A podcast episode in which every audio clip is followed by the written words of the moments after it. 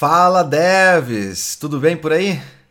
Eu sou Wesley Milan, sou programador há 33 anos e sou arquiteto de software especialista em plataformas de alta demanda. E hoje nós vamos falar sobre CDN, porque CDN é a solução para alta demanda de conteúdo estático que você precisa utilizar na sua aplicação. E vai salvar você também de um dos maiores erros do cloud computing, que é utilizar storage para entregar conteúdo estático. E para você que é um inventor ou um programador de final de semana, fica ligado nesse vídeo, porque se você está trabalhando em algum projetinho legal que vai utilizar uma interface para mostrar para o seu usuário como controlar os dispositivos e tudo mais, este vídeo é muito importante para você entender que dá para usar CDN e pagar pouquinho. Fica ligado.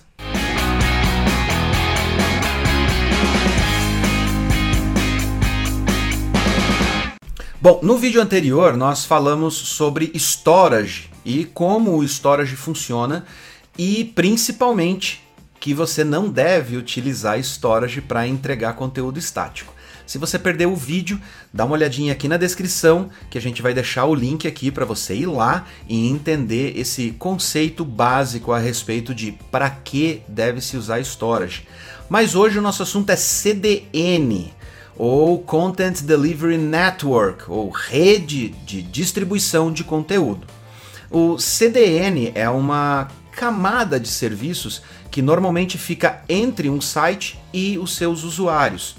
A maioria das pessoas nem enxerga essa camada porque ela é transparente.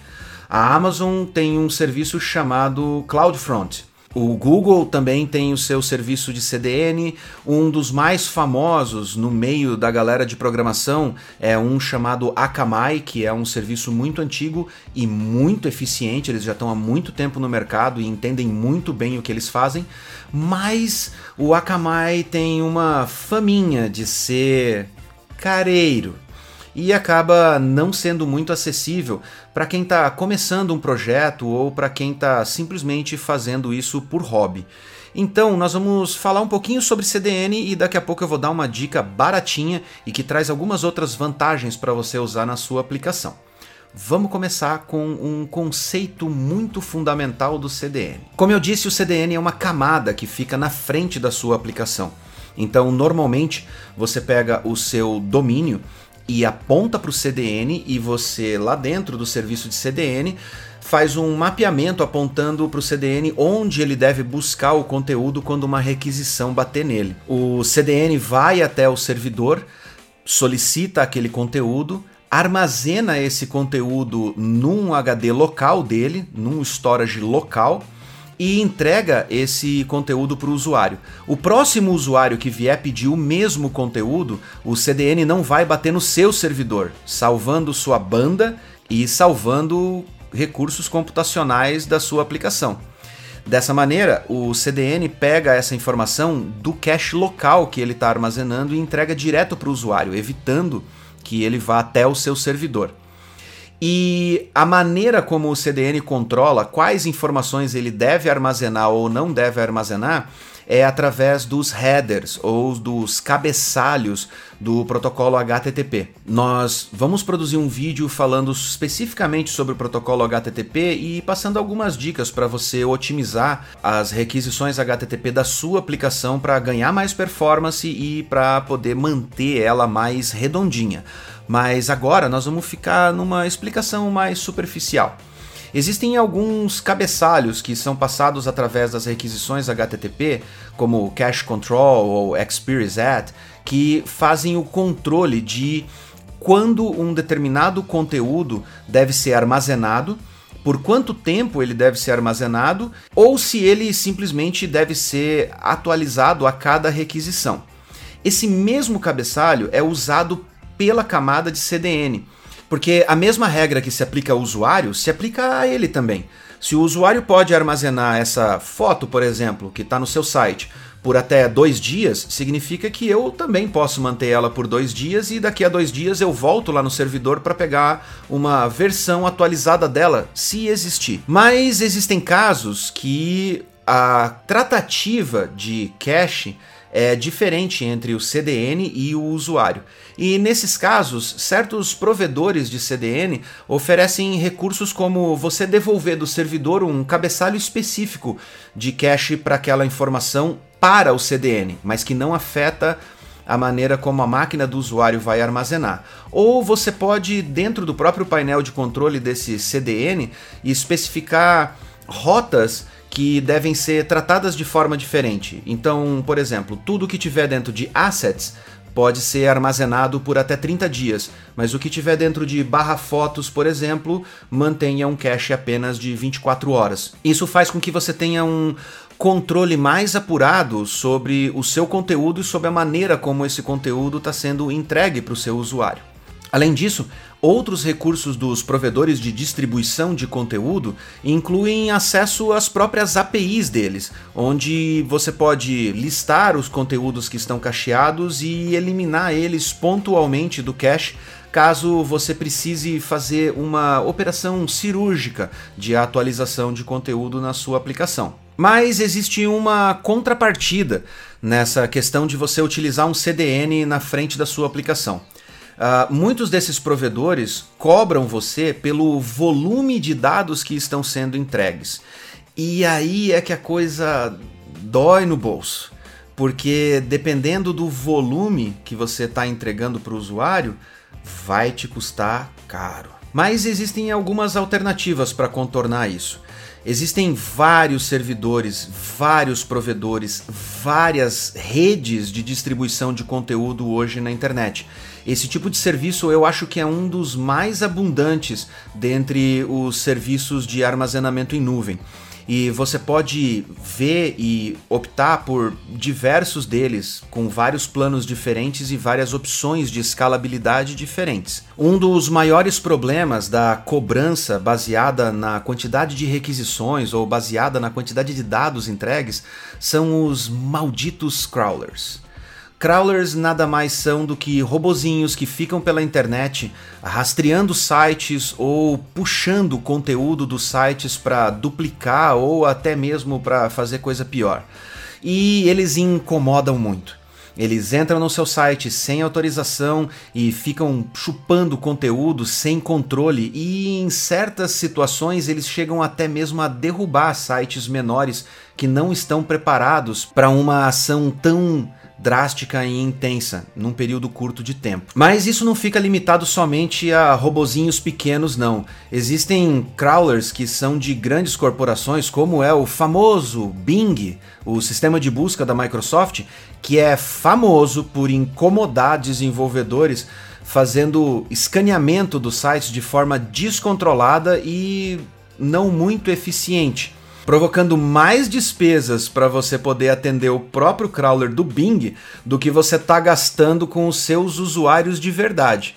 Então, para isso, adotar soluções de CDN que cobram por entrega ou por dados transferidos acaba sendo meio incômodo para quem ainda é pequeno e está começando. O maior problema dos crawlers é que como o CDN vai ficar na frente da sua aplicação, fica difícil você criar regrinhas como limite de quantidade de requisições por IP ou tratativas para ignorar bots ou coisas desse tipo. Alguns provedores de CDN até oferecem essas soluções para você filtrar pelo user agent e não entregar nada para eles ou entregar uma mensagem de erro mas grande parte deles não tem esse tipo de opção. E aí você fica à mercê dos bots e da quantidade de requisição que eles vão fazer para sua conta de CDN para depois você pagar a conta no final do mês. Então, para solucionar problemas como esse e outros, por exemplo, bots descontrolados também podem causar problemas na sua aplicação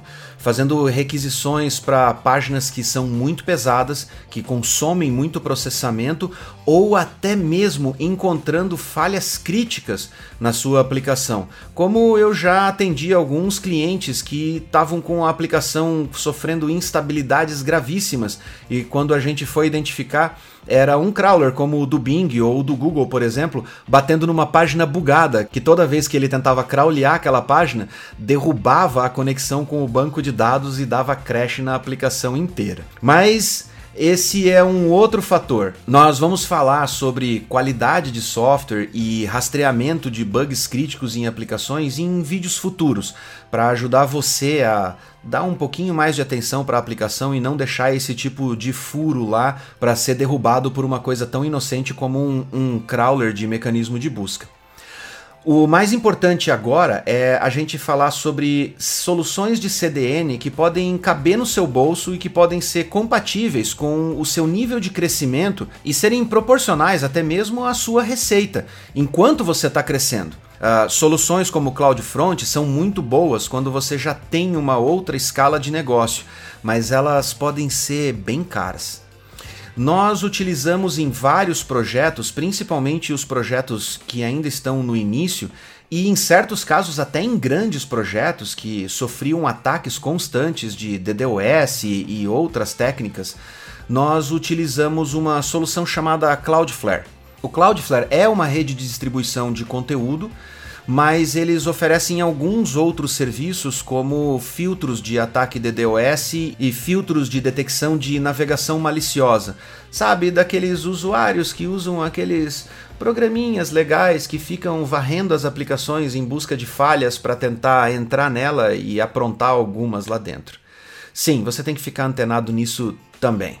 Tá chato demais a internet. E como eu disse, nós utilizamos o Cloudflare em várias escalas diferentes de aplicação, porque mesmo ele não solucionando todos os problemas de segurança e evitando que algumas requisições acabem passando, ele consegue filtrar uma grande quantidade dessas requisições e evitar que a sua infraestrutura acabe dando crash só pelo volume de requisições que batem no seu servidor. Ou pior, se você deixou a sua infraestrutura com as configurações de auto scale, você pode sofrer um grande prejuízo no final do mês baseado só no tráfego que você entregou para um bando de robozinho lazarento que veio na sua página querer roubar a informação. Então, através do Cloudflare, você consegue filtrar esse tráfego estranho, evitar pelo menos uma grande parcela das requisições em ataques DDoS e, e outros tipos de tráfego agressivo ao seu site. Mas o mais importante do Cloudflare é que ele é tão eficiente quanto grandes redes do tipo Akamai e eles mantêm computadores, servidores distribuídos ao redor do planeta inteiro, inclusive aqui no Brasil. Normalmente essas redes de CDN colocam esses servidores de conteúdo dentro da própria infraestrutura das telecoms. Assim, quando você faz uma requisição a um site como Facebook, por exemplo, você puxa toda a parte estática do site do Facebook, como os arquivos HTML, imagens, CSS e tudo mais, de dentro de um servidor que está dentro da própria infraestrutura da Telecom. E é muito rápido essa informação vir para você, porque você não precisa nem sequer navegar pela própria internet para puxar esse conteúdo.